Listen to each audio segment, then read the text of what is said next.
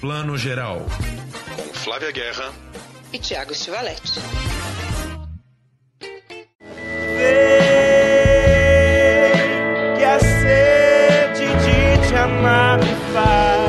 Bom dia, boa tarde, boa noite para você que está escutando o Plano Geral, o seu podcast de cinema e séries, de streaming, todo o conteúdo que a gente vê toda semana por aqui. Hoje vamos ter muitas novidades, vamos falar de Tigre Branco, um filme indiano que está bombando na Netflix desde a semana passada. É, vamos comentar os indicados do Independent Spirit Awards e também a primeira lista que o Oscar soltou aí para as categorias de filme internacional e documentário. E mas antes a gente tem uma convidada aqui que é um pouco a cara do cinema brasileiro que a gente está querendo trazer há muito tempo, não é isso, Flavinha? É isso aí. Ela é muito a cara do cinema brasileiro, Karine Telles. Eu sou apaixonada pelo trabalho da Karine, me derreto aqui, ela sabe disso. Amo Benzinho, que é um dos filmes que eu acho que marcaram aí, pelo menos a minha década no cinema. E a gente vai falar hoje, né? A gente também pode falar de Bacurau, de tantos outros projetos que a Karine participou, inclusive Que Horas Ela Volta. Mas hoje a gente vai falar de outra parceria dela com o diretor de Benzinho, Gustavo Pizzi, que é os Últimos Dias de Gilda, uma série deliciosa do Canal Brasil, que acaba de ser nomeada, né, indicada para participar do Festival de Berlim na categoria séries. Berlim tem agora essa categoria que exibe séries do mundo todo, uma seleção muito específica, muito enxuta, mas que mostra aí, como eu gosto de falar, toda a autoria que, a, que o cinema e a TV podem ter quando são combinados juntos, assim, a linguagem do cinema, o roteiro, com a linguagem da televisão. Então, Karine, muito obrigada por estar aqui. Vamos conversar essa conversa. A gente está muito feliz de ter você aqui com a gente. Ah, eu que agradeço o carinho, a parceria de sempre. É sempre muito. É, sempre me gera muita gratidão, assim, essas oportunidades de falar sobre o, sobre o meu trabalho, sobre o audiovisual brasileiro, que é minha paixão, né?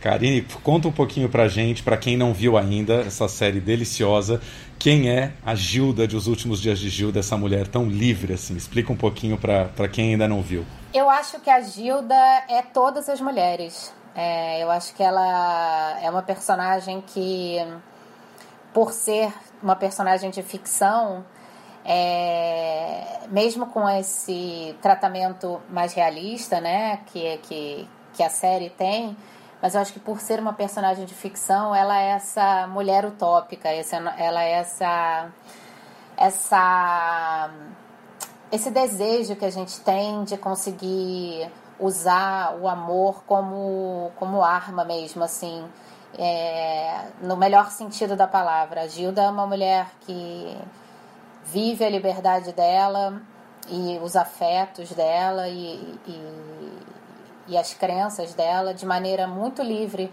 e livre aqui colocada como como proteção, né?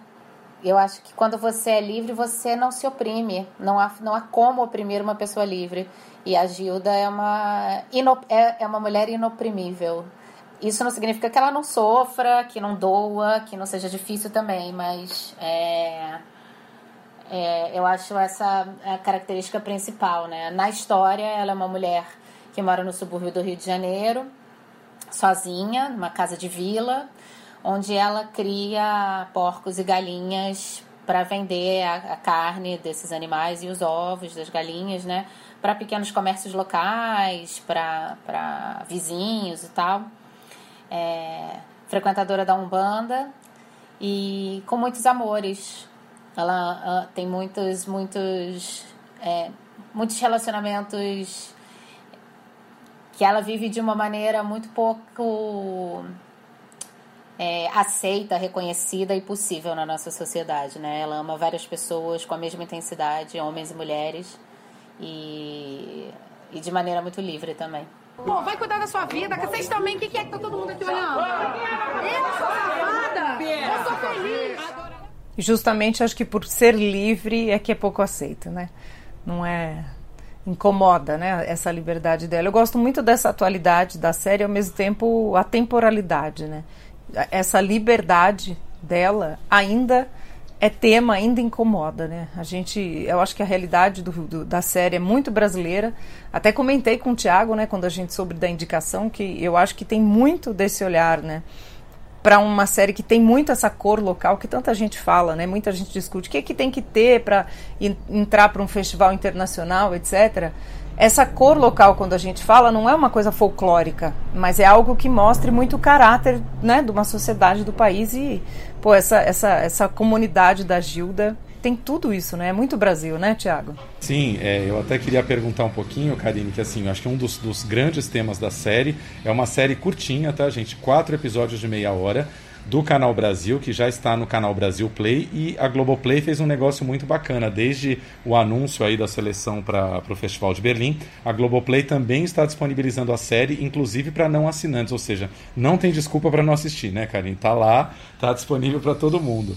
Eu queria perguntar da questão da, da, da intolerância religiosa, né? Na, a, a série mostra ali a vizinhança da Gilda com a ascensão é, do que eu imagino ali ser um pouco é, um evangelismo, uma religião evangélica, um, um, vizinho até muito querido e amigo da Gilda que está se candidatando né, a, a um posto de vereador no Rio de Janeiro e a gente vê um pouco essa ascensão da intolerância religiosa, mas não só, eu diria intolerância ponto, né? Porque as pessoas não toleram a vida da Gilda, né? Como é difícil tolerar esse, é, é, a, a, Gilda, a vida que a Gilda leva, né? Eu queria te perguntar, você acha que isso piorou no Brasil nos últimos anos ou sempre foi do brasileiro, de ser humano, essa coisa de não, não saber é... ficar no seu canto, querer mandar na vida dos outros? Eu acho, eu acho que não piorou, não. Eu acho que agora a gente está vendo mais. Eu acho que por conta da democratização do acesso à informação, né? Hoje em dia a gente já sabe de tudo muito rápido. Sei lá, cai um avião na Antuérpia, você fica sabendo dois minutos depois, entendeu? Assim, você, outro dia eu fiz um Skype com um diretor de teatro em Hong Kong. A gente tem um, uma conexão com o mundo é, que é muito nova, acontece há muito pouco tempo. Então eu não sei se é inocência ou otimismo da minha parte, tenho a sensação de que o que está acontecendo é que a gente está sendo obrigado a encarar as nossas feridas seculares. Eu acho que nada do que está acontecendo agora é novidade. Acho, inclusive, que o mundo melhorou muito. É, se você pensar no mundo de 50 anos atrás, para o mundo de hoje em dia, a gente vive num mundo muito melhor, mesmo, em todos os sentidos. Só que o fato do mundo estar muito melhor não significa que a gente tenha resolvido as questões que nos acompanham desde o início da nossa existência. E eu acho que essa é uma oportunidade da gente se enxergar e, a partir desse espelho, talvez se transformar, porque eu acho que ninguém muda ninguém, né? Só a própria pessoa é capaz de se autotransformar. E eu acredito que a arte tem esse poder de ser espelho, de você se ver ali, se relacionar com alguma questão é, que você possa reconhecer em você e a partir disso pensar formas de transformar aquilo. Eu acho que a, as intolerâncias e os preconceitos, eles nada mais são do que medo. É, e, e, o ser humano é medroso por essência. A gente é inteligente, mas a gente é muito vulnerável, né? A gente é muito frágil e a gente é muito medroso. E eu acho que se você é, vive numa sociedade que há séculos te impõe uma certa regra de conduta social e de repente você vê alguém agindo de maneira contrária, você se incomoda sim. Porque você, peraí, eu tô a minha vida inteira aqui me podando, me castrando, fazendo um esforço sobre-humano, porque é sobre-humano, para abafar coisas que eu sinto e essa pessoa está vivendo isso livremente, não pode, está errado, né? É, eu acho que a intolerância vem disso, assim, e eu acho que a intolerância é projeto de poder, desde sempre. A intolerância, a castração, a imposição do medo é projeto de poder. É, eu acho que as religiões não tem nada a ver com isso. Eu respeito todas elas. Acho que a fé das pessoas é, é um poder muito bonito e muito importante na vida de todo mundo, todas as religiões. O problema é o uso que se faz da fé alheia como instrumento de poder. E no caso do Gilda é isso, né? O, o Ismael e a Cacilda estão sendo usados pelo poder para ganhar espaço ali de alguma forma para manter o controle. É, o problema não é eles serem evangélicos. O problema é o poder usar a religião como ferramenta de imposição de uma lei é, específica, né? Então, eu acho que tem uma coisa muito bonita no Gilda que eu gosto, que é, eu, eu vejo um olhar não polarizador na, na série, assim. Por mais que ela fale desses conflitos, tem um, uma sugestão, tem uma, uma proposta de, de união, né? Um jeito de mostrar que talvez. O Gustavo falou isso numa entrevista, eu achei muito bonito, assim. É, entender que a, é, essa polarização também faz parte é, das ferramentas do poder de, de manutenção do seu espaço. Enquanto a gente estiver brigando entre a gente o tempo todo, a gente é massa de manobra. Eles estão lá gastando 15 milhões de leite condensado na nossa cara. É o dividir para dominar, né? Exatamente. É, é, a velha tática, né? Eu não tenho nem, eu não tenho nem mais o que perguntar, gente. Karine falou tão tudo agora. Falou, não tem, acabou a entrevista. Desculpa.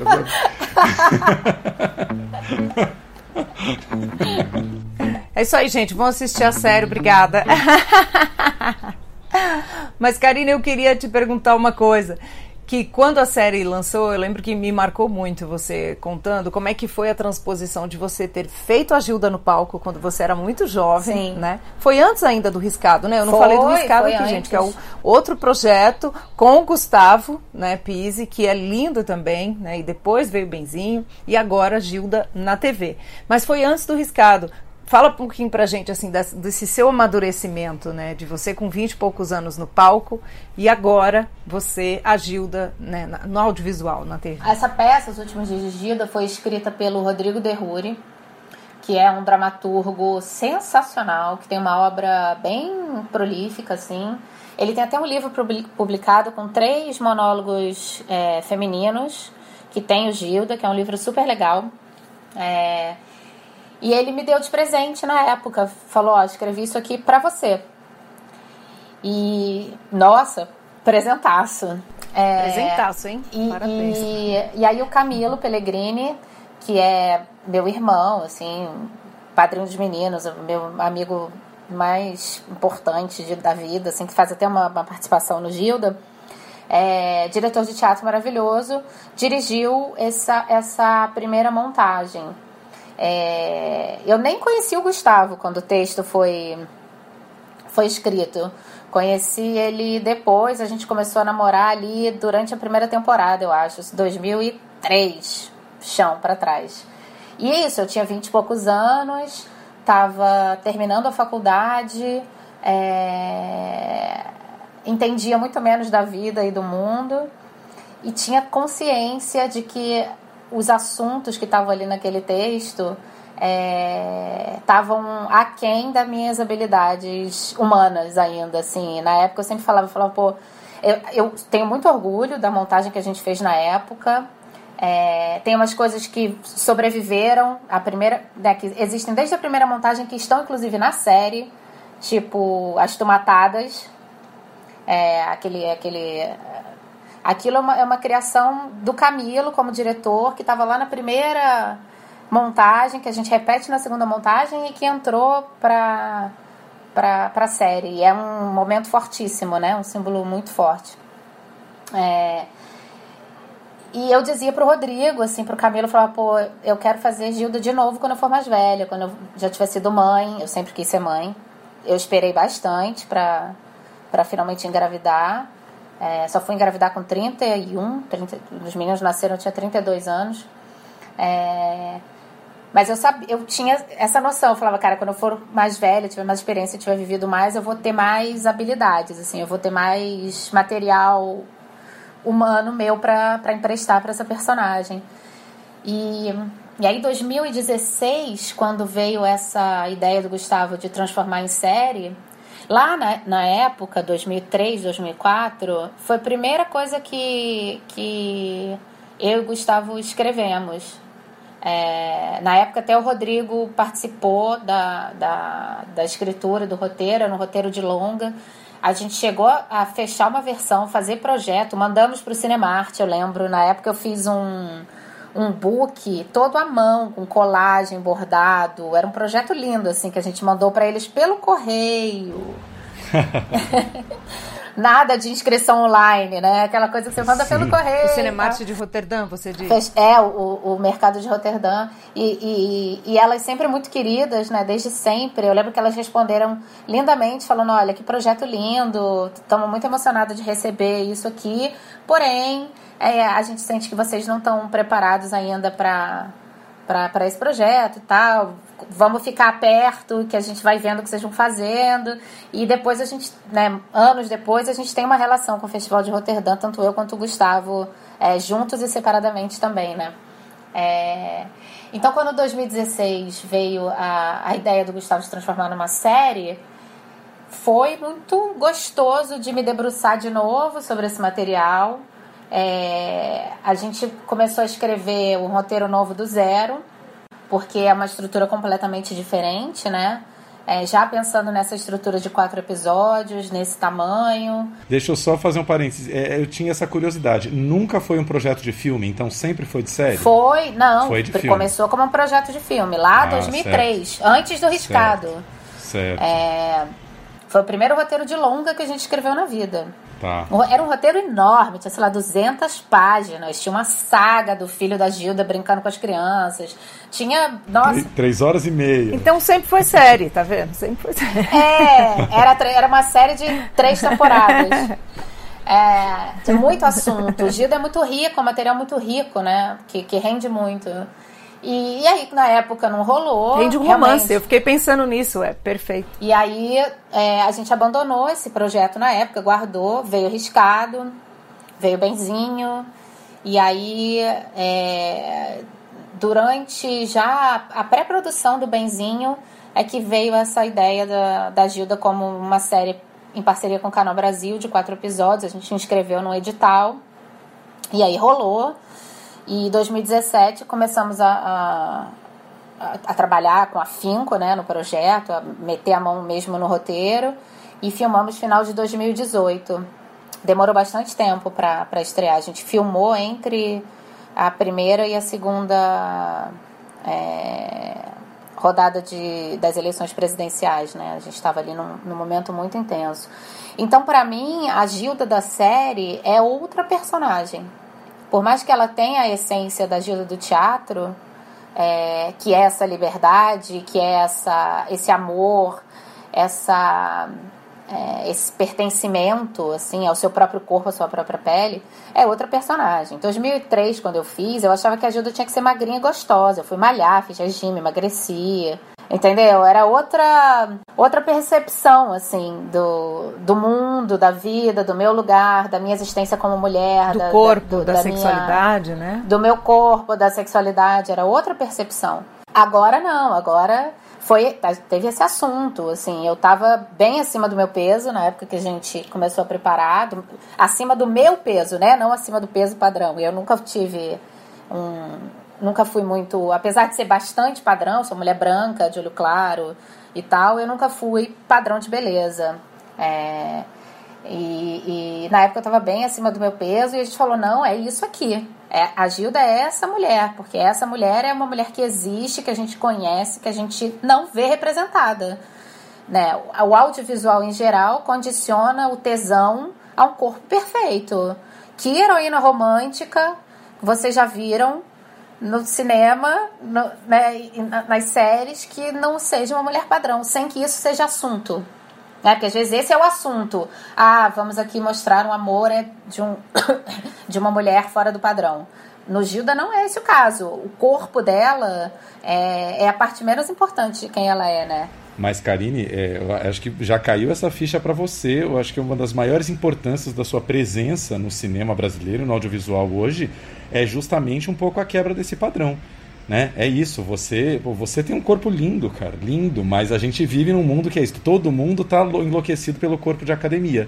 E é tão importante ter você em todos esses filmes tão populares, Bacurau, Que Horas Ela Volta, né, como uma mulher linda, linda, linda. Seu, seu rosto é lindo, maravilhoso. Mas não precisa ser a Sônia Braga de Gabriela, enfim, né? É, não precisa ser esse padrão. Nunca precisou, né? Não deveria precisar, pelo menos. É, a palavra padrão já é questionável. Padrão de quem, né? Quem convenciona é. esse padrão? É, exatamente. Então, já vamos romper da o padrão. publicidade, Que a- em geral, da publicidade. Exato. do Instagram. Da publicidade e, do, e do, do- do audiovisual também, cara. A gente é do audiovisual, a gente é apaixonado por, pelo que faz, mas a gente tem que reconhecer nossos, nossos probleminhas também, né? Assim, eu sempre cito um exemplo que eu acho muito marcante pra mim, aquele filme Erin Brockovich, sabe? Com a Julia Roberts. Sim, claro. Eu adoro esse filme.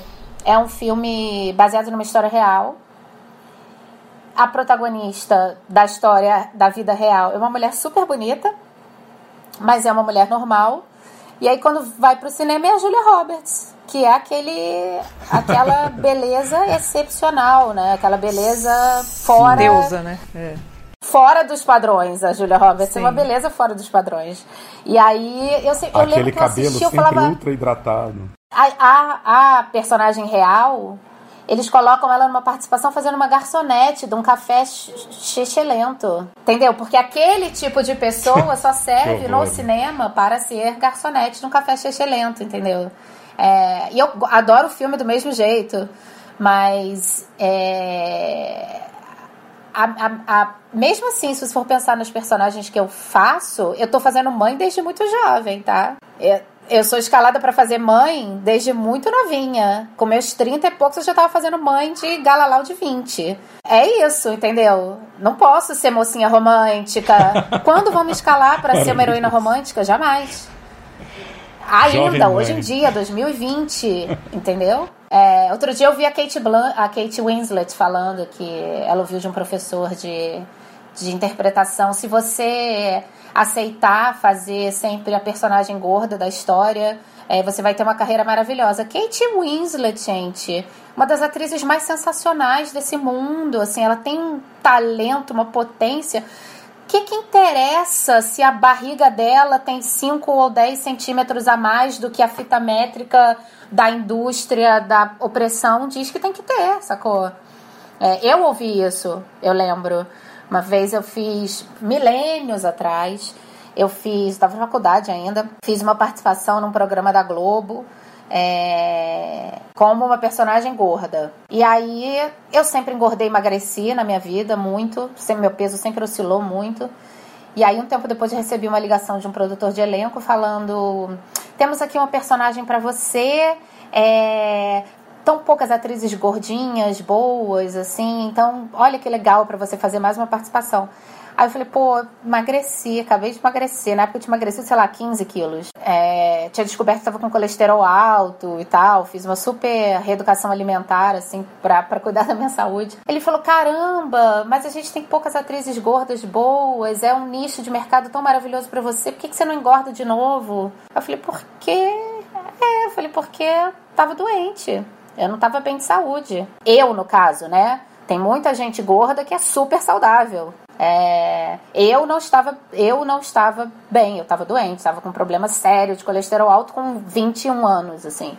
Então, eu para sempre tenho que cuidar da minha, da minha alimentação. Claro. Mas eu acho muito legal que a Gilda seja essa mulher tesuda, desejada e amada, sendo um corpo comum. Um corpo Real, lindo, né? real, Real, um corpo lindo na sua, na sua plenitude, assim, porque o amor não É, tá. co- é comum, mas não é comum, tá? É, com- é comum, mas é lindo. Não é comum, comum. É lindo. Não, eu, eu, eu me acho linda, não é essa a questão. Eu me acho linda, eu me adoro. Mesmo, assim. É, mas, mas eu acho que, que a Gilda é sim. Eu sou uma mulher muito mais parecida com as mulheres que a gente vê no dia a dia do que com as mulheres que a gente vê na televisão e no cinema. Sim. Aliás, posso falar o diálogo que eu mais amo da série, que pra mim é digno do melhor Woody Allen, é ela no mercado, quando ela conhece o rapaz de dreadlock lá, e ele fala, ah, posso falar? Adorei seu sapato. Isso não é sapato não, isso é sandália. Sapato é fechado, sandália é aberto. Você gostou? Também gosto. Também adoro meu É pé. muito cotidiano. Mas eu entendi o que você falou. Também adoro meu pé. Muito É, bom, porque o né? que ele viu foi o pé, né? Esse texto é da peça.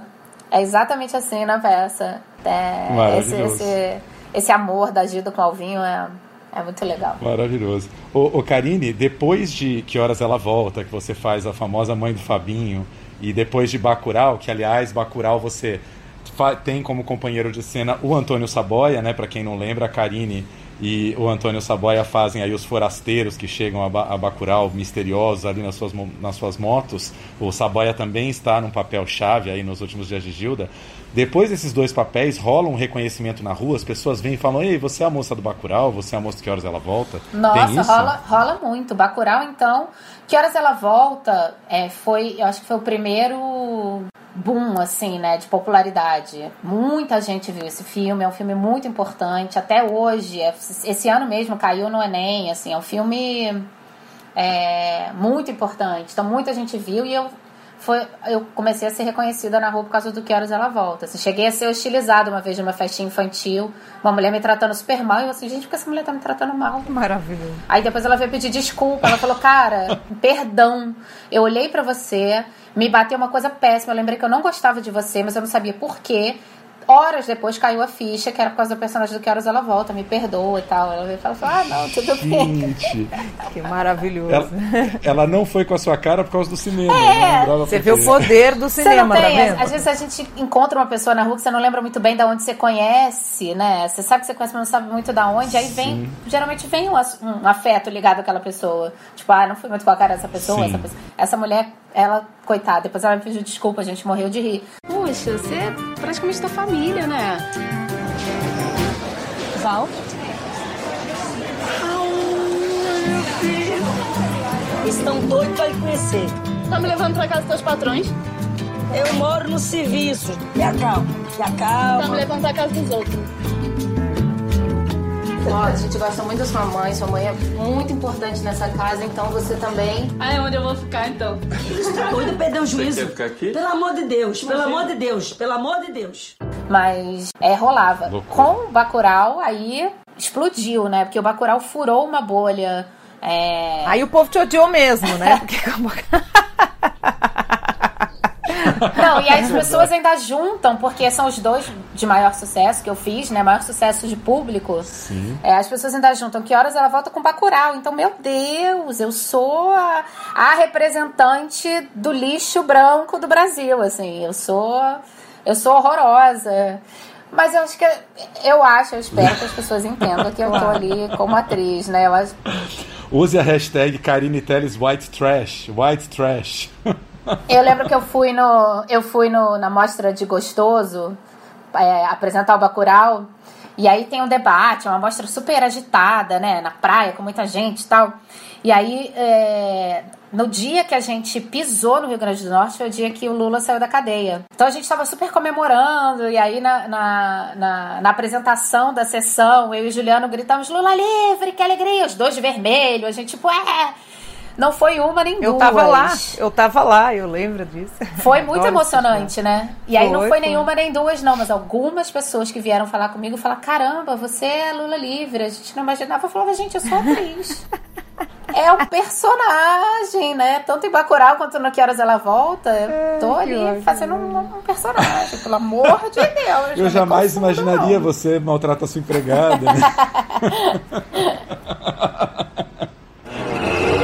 Agora é engraçado, o povoado não tá nem no mapa, né? Como não tá no mapa? É Bacurau. Eu sei, ela falou que o nome era Bacurau, mas a gente não achou no mapa e tá sem sinal, né?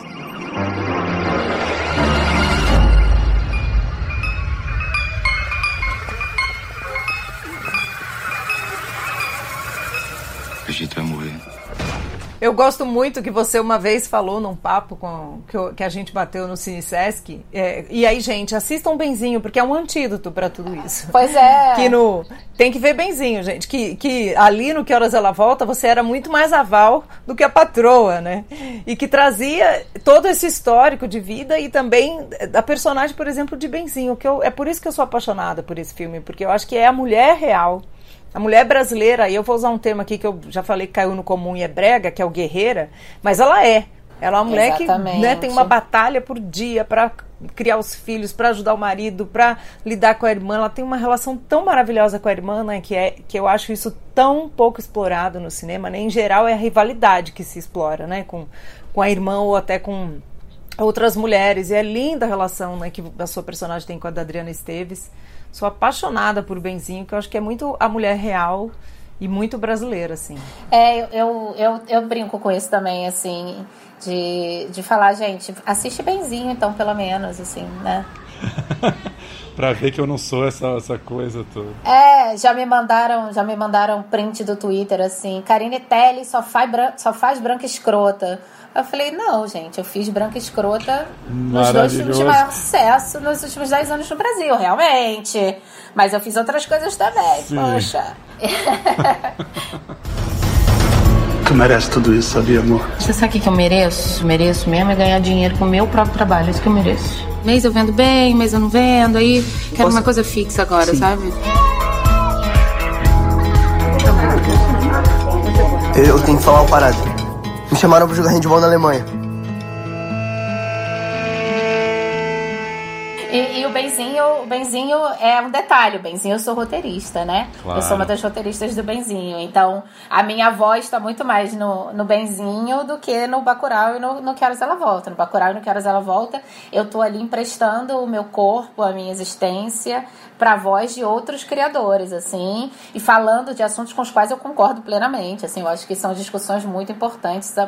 Tenho uma alegria profunda de ter participado desses dois projetos. Sou muito grata ao universo, às deusas todas da, da arte que me que me deram essas oportunidades, assim, dois diretores maravilhosos, a Ana, cara, uma gênia, né, o Kleber e o Juliano maravilhosos, é, são, são dois filmes que eu mesma fico, caramba, eu estive nesses dois elencos, que impressionante, assim, eu mesma fico às vezes falando que sorte. Ah, com certeza. Sorte e trabalho também.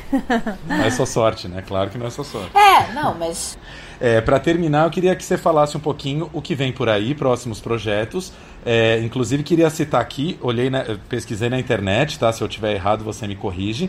Você está no elenco de Manhãs de Setembro, que é uma série da Amazon, que deve estrear ainda esse ano, estrelado pela Lineker, a grande cantora e compositora Lineker, em que a Lineker é, é uma mulher trans que descobre ter um filho e você é a mãe desse filho que vem procurá-lo, né? Tá tudo certinho aí nessa sinopse? Exatamente, é isso aí. Hoje, hoje foi lançado um teaser, tá super bonito. Sim. É, ainda há pouquinho, assim, lançaram na, na, na, no Instagram e tal, a Lineker postou. Hoje é o dia da visibilidade trans, né? É, cara, um projeto muito bonito, que eu fiquei muito, muito, muito feliz de fazer. É uma linguagem nova para mim, né? É, esse tipo de série. Trabalhei com vários profissionais incríveis que eu não conhecia, uma equipe basicamente de São Paulo, né, O2 que produz, é, Dainara Toffoli e Luiz Pinheiro dirigindo, é, roteiro incrível também, enfim. E a Aline, que é deusa maravilhosa, um talento, assim. Cantando também, né? Muito. Ela, a personagem dela, a personagem dela canta. E, e essa história é muito interessante, muito rica e que fala muito sobre amor, né? Que é é, essa mulher descobrir que é pai. Eu acho muito, acho, acho muito bonito. Foi, foi muito bom, bom de fazer, assim. Eu tô ansiosa para estrear, porque eu acho que vai ser muito legal. Não tem data ainda, mas eu tô imaginando que é meio do ano. Nas histórias e nos filmes que se criam, a gente não se vê em papéis de protagonismo. Eu acredito que isso atinja muitas pessoas que não têm afetividade alguma com corpos como os nossos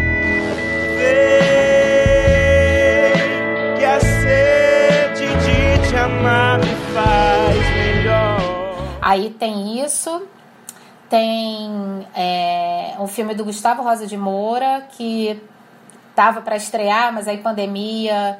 É, eu imagino que estreia em breve também, que chama Ela e Eu, ou Eu e Ela, eu sempre confundo.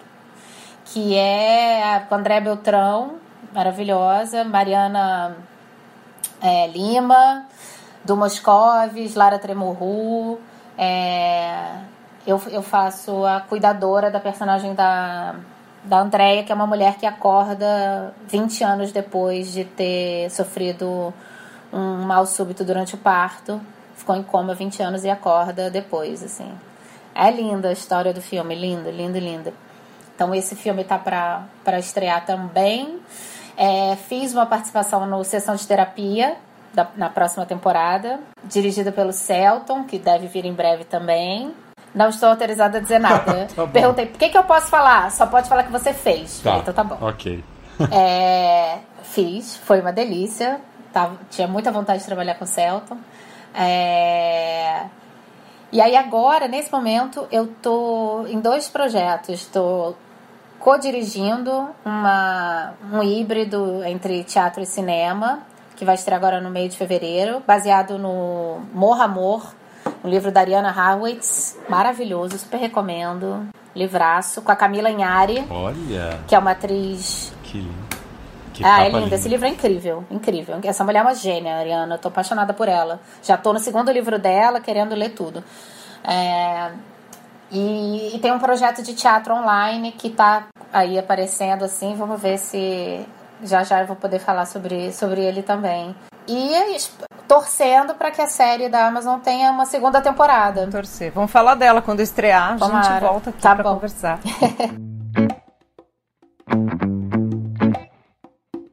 Querida, muito obrigada por conversar com a gente. Que papo delicioso. Parabéns pelo Gilda. Ainda que seja online, que seja uma ótima Berlinale e que a gente se fale logo e que vem vacina.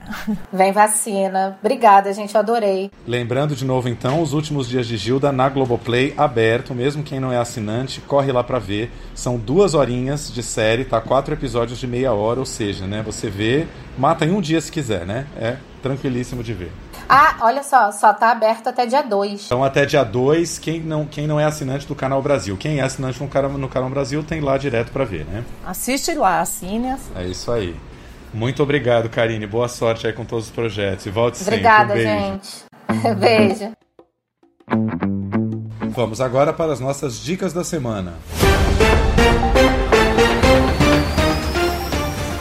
A primeira dica dessa semana é um filme que está todo mundo comentando, já está sendo cotado aí até para a temporada do Oscar desse ano, que ainda dá tempo. Lembre que o Oscar esticou um pouquinho o prazo. É o Tigre Branco, um filme, uma coprodução entre Índia, Hollywood, tem até a Ava DuVernay entre os produtores executivos. Ela super indicou o filme nas redes sociais dela essa semana, dirigido por um iraniano, o Ramin Barani, e estrelado, né, obviamente, por um ator indiano, o Adarsh Gurav que é um astro aí na Índia e já virou um astro mundial. Você viu o filme, Thiago? Claro. O que, que você achou? Acha que tem chance aí no Oscar? Pelo menos de melhor ator para o Adarsh Gurav? Pois é, Flavinha. Vi o filme, achei um filme bem interessante. Inclusive, estava olhando aqui agora na internet. Muita gente, claro, né, já que é um filme indiano de sucesso internacional, as pessoas inevitavelmente estão comparando com o Quem Quer Ser um Milionário, né, o Slumdog Millionaire, que é um filme que venceu o Oscar de melhor filme, e todo mundo comentando que é quase que o antídoto, né, é o oposto do, do Slumdog Millionaire,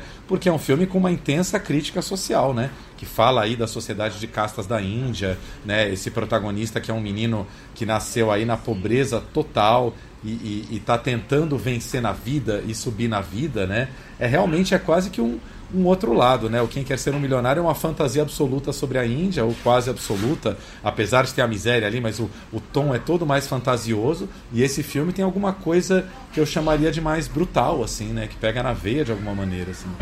That's what I call myself these days.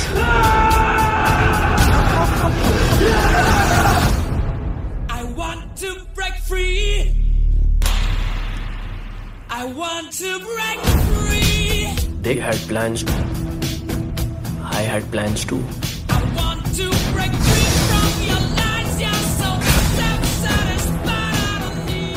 Muito brutal. Você sabe que teve, tem, tem críticos comentando que o Tigre Branco é quem quer ser um milionário encontra parasita. É, exatamente. Eu, eu, né, tem gente comparando com o parasita. Eu não chegaria tanto, porque eu acho que o parasita é uma caixinha de música em que tudo se encaixa extremamente lapidado o roteiro. Eu vejo algumas arestas aí nesse roteiro do Tigre Branco, que acho que dava para ter lapidado um pouco mais, mas e, e a linguagem, é, não que o Parasita não seja, né, mas essa linguagem ela é muito hollywoodiana, o que está a serviço também do tema, porque com essa linguagem pop, não o tratamento, né? O tratamento, como você falou, ele é duro, ele é cínico, é um filme muito cínico. Mas a linguagem visual ele é pop e o trailer engana muito, gente. Não vão pelo trailer, porque o trailer parece que é um filme muito mais cheio de humor. Acho que todo o humor que tem no filme está no trailer.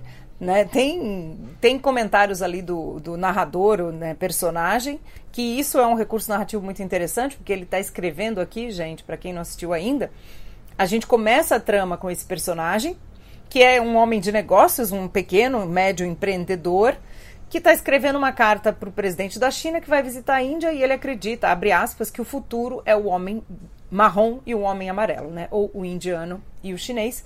E aí a gente vai acompanhando essa, esse off, que é a carta dele. Então isso é interessante, porque a gente vai sentindo como ele pensa, como ele vê o mundo, né? Não só a trama em si.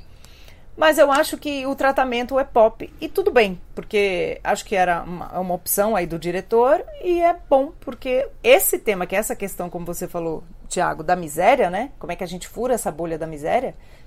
É, é chegar mais gente. Acho que essa discussão é muito é, necessária atualmente e aí eu acho que o filme está viajando muito bem para o mundo inteiro, né? Pois é, o, o filme ele é adaptado é, de um romance de um escritor de sucesso indiano chamado Aravind Adiga, que esse foi o primeiro livro dele, O Tigre Branco, e ele em 2008 ganhou o, o Man Booker Prize, que é um prêmio de literatura prestigiadíssimo, né? ou seja, era um livro já muito conhecido, principalmente na Índia, quando foi adaptado agora para filme. Você falou do humor, é engraçado, né? A primeira meia hora do filme, quando o personagem está se apresentando, e esse fato, essa ideia maravilhosa, né, de ele estar escrevendo uma carta para o, o premier chinês, né? Isso é muito bom, que ele o tempo inteiro está comparando a Índia com a China, e ele está jogando umas iscas para qualquer país de terceiro mundo, né? Ele vai contando como funciona a estrutura é, social da Índia, né? Os, as mazelas de terceiro mundo, quase que convocando a gente, né? E, é, e é inevitável a gente não fazer as pontes entre Índia e Brasil, né?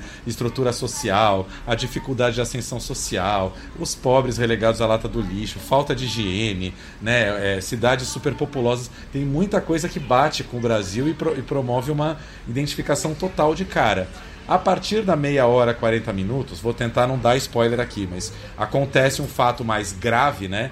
É, que vai recair sobre as costas aí do nosso protagonista. Aí o tom perde todo e qualquer humor, né? Aí o filme fica sinistrão mesmo, mas um sinistro bom, que a gente fica preso é, até o final, querendo saber o que vai acontecer com esse cara, né? É isso aí, é a grande virada de roteiro, o que a gente chama, em inglês o pessoal chama que é o point of no return, né? Que é o ponto de, a partir dali, não tem volta, né? A, a trama vai para o seu lugar definitivo.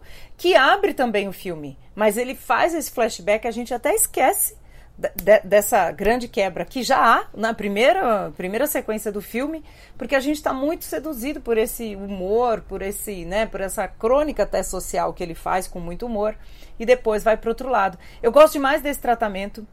Por quê? Porque eu acho que conversa muito como você falou, Tiago, com a gente aqui. O Brasil é um país que a gente faz muita brincadeira consigo mesmo, tem muito humor com as nossas misérias, o que é bom, né? O que dá leveza, o que ajuda a sobreviver. Mas tudo às vezes vira piada, vira folclore, ah, isso é folclórico, é assim mesmo. Mas qual que é a real mesmo? Qual que é o lado B disso? De você sempre folclorizar e não resolver, né? E não bater de frente. Nem quando quem, né, e isso está no filme muito forte e infelizmente se aplica para todos os países, eu acho, do chamado ainda terceiro mundo, país em desenvolvimento, que é quem também promete muita coisa que vai mudar quando chega no poder ou antes de chegar do poder já tem um projeto ali e não muda, né? E eu não estou dizendo esse, essa gestão X, gestão B, gestão D, não tem nada a ver necessariamente aqui com o Brasil de hoje. É atávico histórico, né? Então, com toda a América Latina, África, Índia, então eu acho, eu acho que até o livro deve ser mais poderoso até nisso do que o filme, mas acho que isso é muito ah, contundente. Com certeza. Mas essas iscas de identificação estão no filme inteiro. Lá pro final tem uma diretaça, assim, né? Que ele fala: é, no meu país, aqui na Índia, os pobres só conseguem subir socialmente ou pelo crime ou pela política. É assim no seu país também? Ele pergunta pro espectador, né? No seu país é assim também. Então, assim, identificação absoluta. E só contando um pouquinho da história aqui, esse rapaz ele vai trabalhar de motorista para um, um grande milionário, né, um homem muito poderoso, e na verdade ele começa a dirigir para o filho desse homem, que é um rapaz jovem ainda que foi estudar nos Estados Unidos e acabou de voltar para a Índia, e traz com ele a noiva, que também é uma indiana, mas que até dá a entender, né, Flávia, que até mais cedo do que esse jovem, é, desde muito criança, ela foi morar nos Estados Unidos. Então, ela tem uma cabeça mais americana do que indiana. E aí esse casal jovem até faz uma relativa amizade, entre muitas aspas, né, com, com esse motorista, o nosso protagonista, e, e eles estranham muito alguns hábitos da Índia, que a, até eu custo acreditar que é assim, mas pelo jeito é, né? Por exemplo, o fato de esses patrões mais velhos, que são os indianos de raiz, é, baterem, né? Darem um tapa, agredirem um funcionário, né? Do tipo, fez errado, dá um tapinha na cara, uma coisa assim, uma violência. É, normalizada dentro das relações de trabalho. Muito louco imaginar que isso ainda ocorre em alguns países, né? É uma relação de escravidão, né? A, só antes de eu comentar isso, a atriz que a personagem atriz que o Thiago está falando é a Priyanka Chopra Jonas, que agora ela tem o sobrenome do marido, que faz a Pink, que é essa indiana americana. E ela é um ponto muito interessante porque é isso que você disse. Ela foi criança com os pais que provavelmente eram de uma casta inferior, porque ela fala isso, né? Meus pais passaram a vida lá na lojinha e, e servindo as pessoas e tal. E ela conseguiu romper essa bolha com a questão também da imigração, que também é uma coisa mundial hoje em dia, né? Então, só que não tem. Isso eu acho uma grande lição do filme, ainda que amarga. Não tem senhor bom. Não tem senhor de escravo legal. Não tem senhor de escravo parceiro. A humanidade ali, né? Há momentos de luz, tanto nele e até mesmo nela, é, muito mais, mas a, a questão que o, que o personagem, o Barão, Bauran, né, que é o personagem principal, entende, e nós entendemos, isso não é um spoiler, gente, está falando uma grande temática aqui, é que não tem senhor bom. Mas como é que você rompe isso, né, com, sem ser pelo meio da violência, sem ser por um empreendedorismo voraz, né? E o filme fala muito disso também, o neoliberalismo, a tecnologia. A Índia é uma potência da tecnologia, né? Agora, em momento de pandemia, muita gente tem comentado, eu nem sabia que a China tinha esse know-how todo, essa potência na, na, na questão da medicina, de laboratórios, né? E tem, né? Então, é, e é um país de profundas diferenças, né? como nós aqui também. Então, tem tanto a tecnologia incrível para desenvolver a vacina da Covid, como esse sistema pré-medieval de castas, né? em que castas nem se tocam, gente de casta superior não. Agora, a gente também aplica para o Brasil. O Zé Geraldo Couto comentou isso na crítica dele. No, no, blog do Instituto Moreira Salles, que se eles têm um sistema de castas, o nosso sistema de castas, e ainda muitas vezes continua sendo a escravidão. Né? Será que as pessoas realmente pois se é. tocam no Brasil? Né? E tocar é só um, uma metáfora, né? uma alegoria, mas. É, e o Zé acertou muito com esse comentário. Né? Hey, driver! I'm Pinky. Nice to meet you. Balram, have you ever seen a computer? We had many of them in the village with the goats. The goats are pretty advanced to use computer. Okay, now you're being a jerk. I didn't like the way he had spoken about me. Since I was a boy, the desire to be a servant had been hammered into my skull. Agora, Flavinha, a gente estava aqui comentando, né? É, o filme estreou na Netflix aí há poucos dias, e aí, claro que já começou aquele buzz, né? Muita gente adorando o filme, é, torcendo para o filme aparecer no Oscar. Só que é um pouco o mesmo caso do nosso Bacurau, né? Não foi o filme indicado pela Índia ao Oscar, né? A Índia indicou Jalicato, que é um outro filme. E aí, assim, a esperança seria de esse filme aparecer em algumas das categorias nobres. É a mesma esperança que a gente tem com Bacurau, mas a gente sabe que aí as chances são bem mais árduas, né? Porque são as grandes categorias que o cinema americano guarda para eles e para os britânicos, enfim, né? Eu não sei, sou um pouco é, desacreditado quanto às chances desse filme no Oscar. O que, você acha? Eu também. Eu acho que é uma categoria que tem chances aí é ator mesmo, pro Adarsh Gurav, porque essa é uma categoria, ator e atriz, que às vezes permite, né, uns, uns estrangeiros, uns underdogs e a nossa maravilhosa Fernanda Montenegro já concorreu por Central do Brasil. De tempos em tempos tem, né? Alguns, alguns que entram assim. E eu acho que pode ser. Nas outras categorias, a gente sabe que a Netflix está pe né, pegando pesado na campanha, com toda razão, é uma aposta dela. Vamos ver, né? O ano passado foi o ano do Parasita, que levou tudo. Então, ano então de pandemia, a gente não sabe mais de nada. Deu a louca aí no Oscar de repente e acontece. E por falar em premiações, na semana passada saíram aí as indicações do Independent Spirit Awards, que é o Oscar do cinema independente americano, é, cuja cerimônia vai acontecer apenas no dia 22 de abril, três dias antes do Oscar uma janela gigante, né, Flávia? Eu nunca vi uma janela tão grande entre indicação e premiação. Enfim, mais de três meses depois nós vamos saber os vencedores. E a grande notícia é que o nosso Bacurau entrou aí na categoria filme internacional como um dos cinco indicados, justamente contra outro filme da Índia. Olha como a Índia está bombando, né? Um filme da Índia chamado The Disciple, um outro filme da Costa do Marfim chamado La Nuit des Rois, A Noite dos Reis, um filme húngaro que eu não vou nem saber pronunciar o nome aqui, que eu estou vendo na matéria aqui, com o nome em húngaro, enfim, um filme húngaro, e Kovad Zaida, que é um filme da Bósnia e Herzegovina. Enfim, Bacurau parece ter chances aí, não, Flá? Ah, com certeza. Esse filme indiano, o Discípulo, né? Ele foi muito bem no Festival de Veneza. Ele concorreu ao Leão em Veneza. Foi o primeiro filme é, indiano na, na competição oficial, acho que em mais de 20 anos.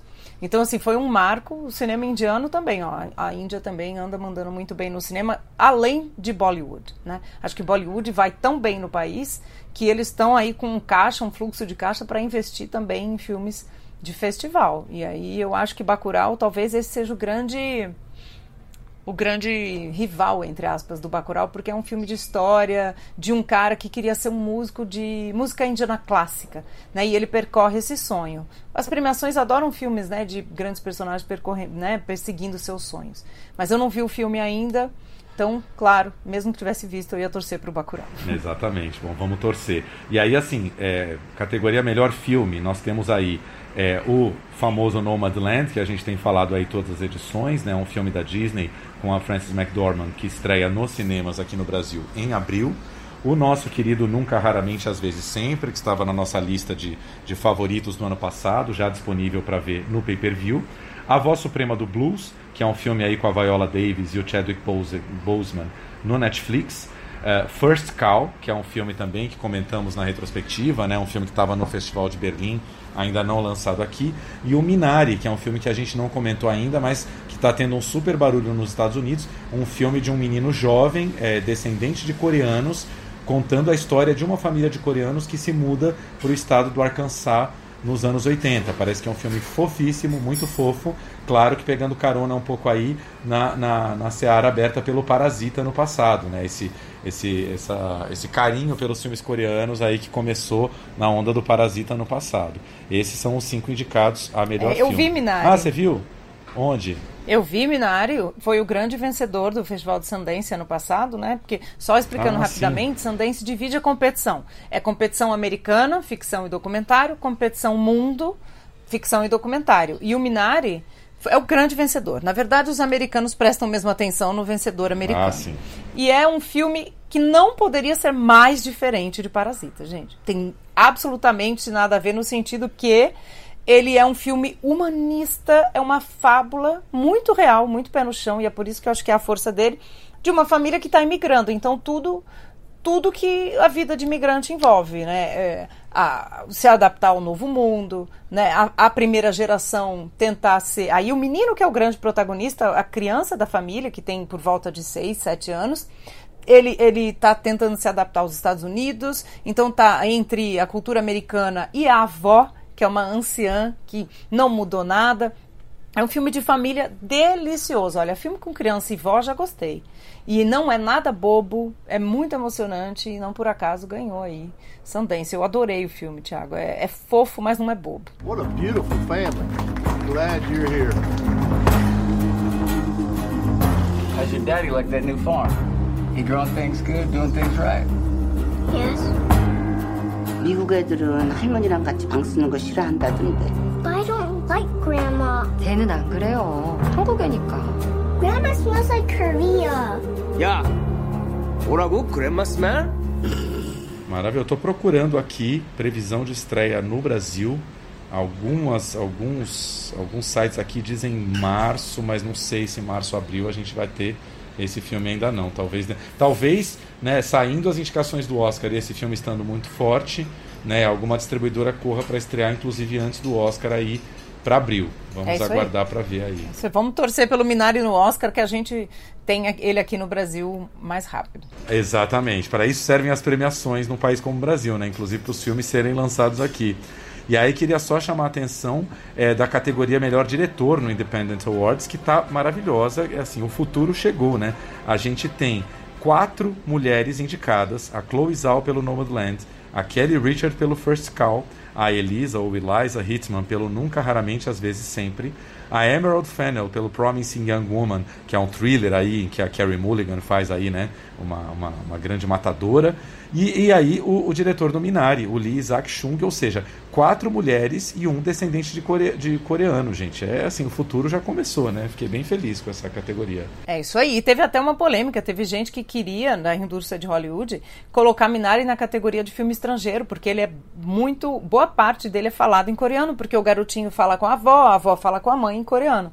Mas não é não, o filme é absolutamente o espírito da América essa coisa de receber os imigrantes, Sim. entendeu? Então acho essa discussão aí. Essa polêmica rolou com o Globo de Ouro, né? Ainda não saíram as indicações do Globo de Ouro, saem esta semana, mas o Globo de Ouro anunciou algumas semanas atrás que o Minari não poderia concorrer na, nas categorias principais por ter não sei quantos por cento dos diálogos falados em coreano, ou seja, é, colocou o filme na gaveta filme internacional e muita gente gritou e reclamou com toda razão. Né? Acho bem ridículo isso aí, sinceramente. O Globo bem de ridículo. Ouro é formado por jornalistas internacionais. A gente entende como é que, que o, não é, é como fazer um filme com uma família imigrante japonesa no Brasil. Se o filme é, sei lá, 50 a 70% falado em japonês, mas o filme fala da realidade brasileira que está recebendo imigrantes japoneses ou, sei lá, poloneses russos, italianos. Claro. É, e o filme exatamente. é completamente um retrato dessa formação, dessa, de um capítulo da história americana. Não tem, é contemporâneo, né, é. gente? e um isso. diretor americano, né, imigrante como todos, nasceu de pais coreanos, mas já nasceu nos Estados Unidos. Para dizer, com isso. nem para dizer que o diretor é estrangeiro, né? Só para terminar, as mulheres andam tão bem que a Kelly Rachel, da diretora do First Cow, vai ser homenageada em Roterdã ela foi a primeira americana a ganhar o, o prêmio principal em Roterdão, o Tiger Awards, e ela agora vai ganhar o prêmio e o First Count está em cartaz lá no Festival de Roterdã. E olha que estreou em Berlim. Então você vê que o filme está muito bem cotado. Esse daí vai pro Oscar com certeza também. Pois é, então. Esse é outro também que eu espero que as indicações ao Oscar tragam o filme ao Brasil, né? Porque até agora estamos sem saber, enfim, né? quando o First Call chega ao Brasil. Tá? Esse ano tá, tá nebuloso mesmo. E a nossa próxima notícia aqui foram, foi o Oscar que na semana passada anunciou aí os seus pré-selecionados, né, a sua lista completa de documentários, filmes internacionais e animações que estão pré-selecionados aí para concorrer, é, se tornarem aí, né, um dos cinco finalistas é, no anúncio do, do, do Oscar aí. É, as grandes novidades aí foram documentários, né, Flavinha? Um, um recorde, uma explosão de 238 documentários inscritos e aceitos pela academia, recorde absoluto. O recorde anterior era de 2017, com 170 documentários, ou seja, tivemos 68 documentários a mais do que em 2017, uma explosão absoluta. 93 filmes indicados a filme internacional e o nosso brasileiro inscrito, o documentário Babenco, Alguém Tem Que Ouvir o Coração e Dizer Parou, uh, apareceu aí nas duas listas, né? Está na lista de documentários pré-selecionados e está na lista de filmes internacionais. O que, que você achou dessa, dessa dupla inclusão? Ai, eu achei maravilhosa. Se isso ajudar nossas chances, lindo, né? É, eu acho que teria muito, muita. que teria chance na categoria de melhor documentário, no sentido que foi premiado em Veneza, já tem uma atenção, é sobre o Hector Babenco, mas ele é um filme autoral. A gente sabe que a categoria de documentário Exatamente. do Oscar é sempre uma coisa muito de temas de urgente, polêmico, que levantam discussões, como o que ganhou ano passado, né, o American Factory, e até o filme da Petra Costa, né, o Democracia em Vertigem. Sempre tem esse pé muito no questões né, muito prementes da atualidade. O filme da Bárbara Paz ele é, ele é mais poético, ele é mais lírico. Eu acho que as chances dele diminuem não pela qualidade, mas por essa questão meio temática que o Oscar tende a ter nessa categoria. É, pois é, eu confesso que eu também sou pessimista, eu acho que na gaveta filme internacional é, ele acaba sofrendo a concorrência de ficções, que acabam sendo muito poderosas, e na gaveta do documentário ele acaba sofrendo por filmes que retratam mais a realidade de cada país, ou a própria realidade americana, né? enfim. É, é muito, muitos filmes de, de realidade, o mundo real está com tantos temas borbulhantes, né? Acho que um filme tão pessoal sobre um cineasta específico, acho, acho mais complicado também entrar em documentário. Mas enfim, as, as, o que a gente chama aí de short lists, lists que é aí a, a, segunda peneira, né? O segundo filtro que vai é, indicar pela primeira vez 15 filmes internacionais, até outro dia eram 9 ou 10, né? Agora vai ser uma shortlist de 15 e também a shortlist de documentário vão ser anunciados aí no dia 9 de fevereiro. Né? A gente já vai saber se o Babenco está dentro ou não. Os argentinos acham que eu sou brasileiro, os brasileiros acham que eu sou argentino.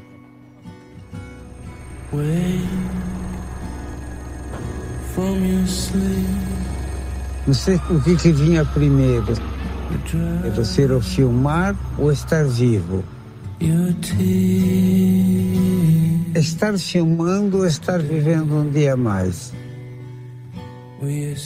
Dentro de filme internacional, a gente teve também três filmes, é, três países aparecendo com seus inscritos pela primeira vez: o Suriname, o Sudão e o Lesoto. O Lesoto, inclusive, né, Flavinho, um filme que a gente amou do ano passado que esteve na mostra, né? É isso aí. Isso não é um enterro, é uma ressurreição. Espero que em breve a gente tenha esse filme no pay-per-view, que é maravilhoso. Tem alguns filmes, está bem nebulosa também essa categoria, né? A França, que é um, é, um, é um país que sempre tem candidatos fortes, esse ano está com um filme chamado Duas de Nós, Two of Us, ou Deux em, em francês, né? apenas duas, que é um, é um drama é, de duas mulheres de meia idade, um amor lésbico entre elas. Não sei se, se é um forte candidato. Todo mundo falando do Drunk, que é o filme do Thomas Winterberg, o novo, o novo filme dinamarquês do Thomas Winterberg, com o Mads Mikkelsen, que seria o filme de encerramento da mostra, mas ninguém acabou vendo por causa da chuva.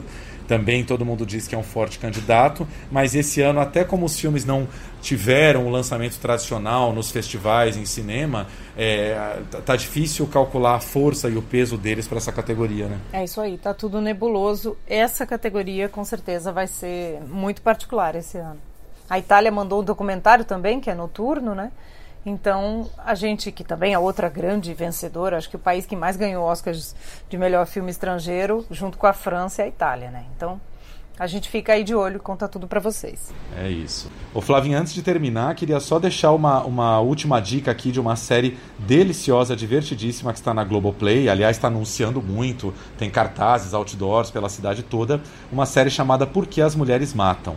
Quem não associou ainda, quem não leu sobre a série, já basta dizer. Se você era um dos fãs da grande Desperate Housewives, eu era fãzíssimo dessa série, uma série divertidíssima sobre as donas de casa desesperadas, uma série inclusive que rendeu franquia no mundo todo, né? Tivemos até donas de casa desesperadas na rede TV com Lucélia Santos e Isadora Ribeiro. Quem é que se lembra disso? Mas enfim e é do mesmo criador, do Mark Cherry, voltando aí com uma série que tem a mesmíssima pegada, idêntica, a mesma pegada de Desperate Housewives. Conta a história aí de uma mansão em Pasadena, na Califórnia, onde em três décadas diferentes moraram três mulheres e a gente vai acompanhar a história dessas três mulheres. Uma nos anos 60, vivida pela, pela talentosíssima Jennifer Goodman, vivendo aquele drama tradicional da dona de casa dos anos 60, querendo agradar o marido e o marido já depois de 10 anos de casado nem aí ela.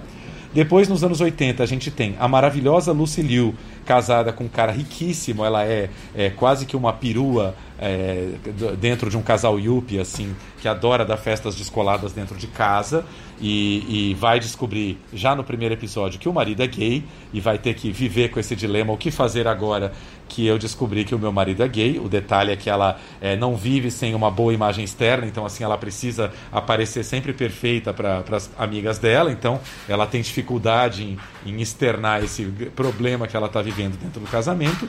E aí o mais, mais interessante, em 2019, 2020, nos dias de hoje, um casal aberto, um casal que cada um vive a sua relação como quer e, e, e, enfim, relação aberta, o marido tem, tem as, as, as namoradas que, que, que, quer, a mulher também começa a ter relacionamentos é, com outras mulheres, até que um dia ela precisa levar um, uma das namoradas dela para casa para passar alguns dias com ela. Aí, claro, já podemos prever trisal e várias coisas que parecem muito gostosas num casal moderno, mas que, como a gente sabe, já na página 3 vai dar problema, né? Vai dar muito problema. E essas três mulheres que moram na mesma mansão em épocas diferentes vão matar os seus maridos lá pro final da série, sem a gente saber ainda, né, no começo, como que isso vai acontecer.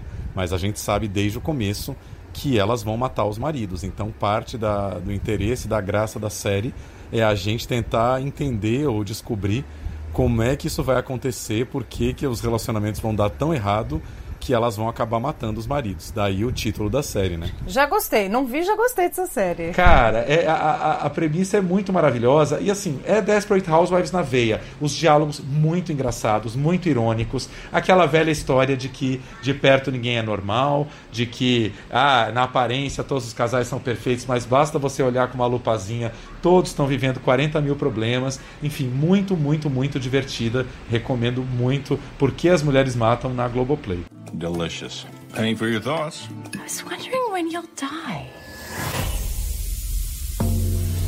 You could be hit by a bus, or have a stroke, or get stabbed in the chest. Isso aí, eu vou anotar aqui, ficar de, de lição de casa. Semana que vem a gente volta. Só lembrando que estão rolando já online internacionalmente o Festival de Sundance de Roterdã, então a corrida desse ano também de indicações para o ano que vem já começou. Eu estou acompanhando online os dois e vou contando para vocês. Semana que vem a gente faz um bloco Sundance em Roterdã. É isso, semana que vem a Flávia conta, faz um condensadinho aí, um boletim das melhores coisas que ela tá vendo, né? É isso aí, Tiago. Eu conto tudo e a gente deixou um monte de coisa aqui, umas lições de casa deliciosas para vocês fazerem essa semana. Bom cinema, boa semana para todo mundo. Tchau, tchau. Beijo, gente. Até semana que vem. Beijo.